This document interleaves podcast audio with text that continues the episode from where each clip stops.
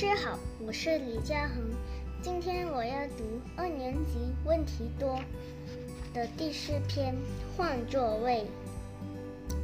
开学了，我们回到学校，首先发现老师没有换，同学也没有变，唯一不同的是教室换了，还有肖明阳更胖，张志明晒得更黑，林世哲的眼睛更闪闪发亮。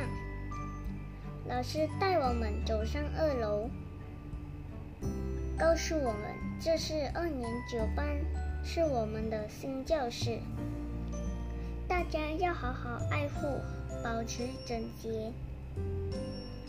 接下来要安排座位了，我心里暗暗得意，因为昨天我才量身高。知道自己已经长了两公分，这下子我可以不必跟李静坐了。我知道老师是按身高来排座位的。李静虽然是女生，嗓门却很大，不输给我家巷口卖臭豆腐的老伯。他又爱管我。只要我丢一张纸屑在抽屉，他便开始骂我。你想将这里变成垃圾场吗？你不知道会引来苍蝇、蚊子吗？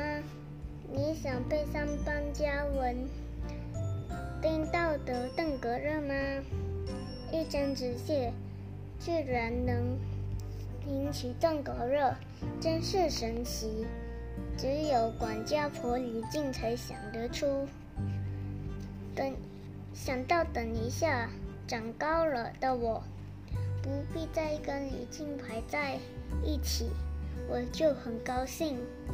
整个暑假，我每天喝三杯鲜奶，跳绳五百下，才换来。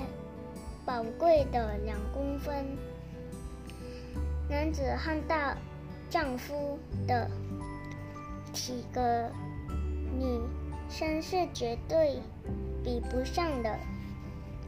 老师叫大家走到走廊，